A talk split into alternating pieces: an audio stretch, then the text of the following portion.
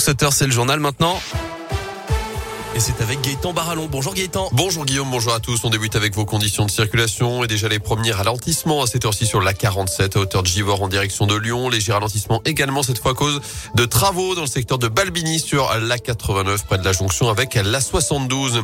Elle a eu un nouveau tramway coloré dans les rues de saint dans le cadre de la 12e édition de la Biennale internationale qui débute aujourd'hui. Les étudiants en design du monde entier étaient invités à participer à ce projet un tramway nommé design. Objectif repenser d'une rame. 47 dossiers venus de France, mais aussi les Émirats Arabes Unis, de Chine ou encore des États-Unis. C'est finalement un duo de l'école de design de saint qui a été primé après le tramway au motif noir et blanc de 2017, celui de la jungle en 2019.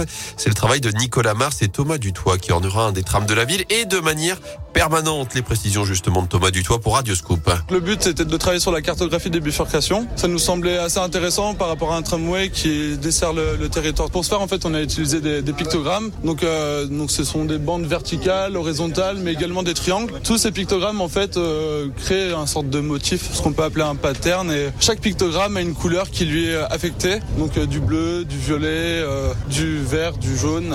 Et je marche dans les rues, je prends le tramway. Et c'est vrai que c'était toujours cool de pouvoir voir des tramways qui changent, qui ont d'autres coloris. Et là, se dire que maintenant, il y a le tramway qu'on a fait avec Nicolas, c'est cool.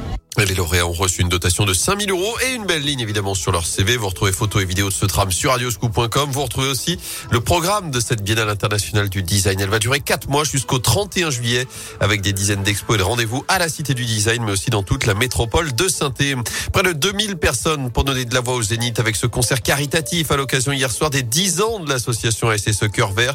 Quelques joueuses de la SS, des membres aussi de l'équipe de foot fauteuil, quelques-uns du staff de l'équipe pro sont venus profiter du duo Terre Noire et du groupe Corse Mouvrini.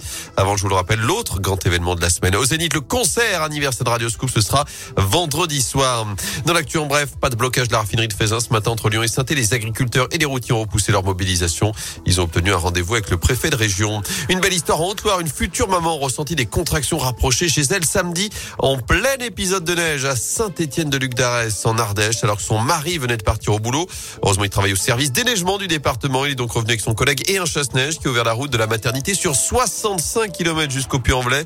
Une heure et demie plus tard, le couple est arrivé à bon port. Le petit Nathéo est né dix minutes après. Tout ce petit monde a finalement pu rentrer à la maison hier, d'après le progrès, cette fois sous un grand soleil. Du sport du basket, Saint-Chamond se rapproche un peu plus de la montée. Les mieux toujours leaders de Pro B, sont imposés 95-79 face à Saint-Vallier hier. Prochain rendez-vous vendredi à Nantes. En proie, Rouen recevra Paris. Enfin, retour gagnant pour Julien Alaphilippe après quelques semaines d'absence pour blessure et maladie. L'Auvergnat, double champion du monde en titre, a décroché hier sa première victoire de la saison en remportant au sprint la deuxième étape du Tour du Pays Basque.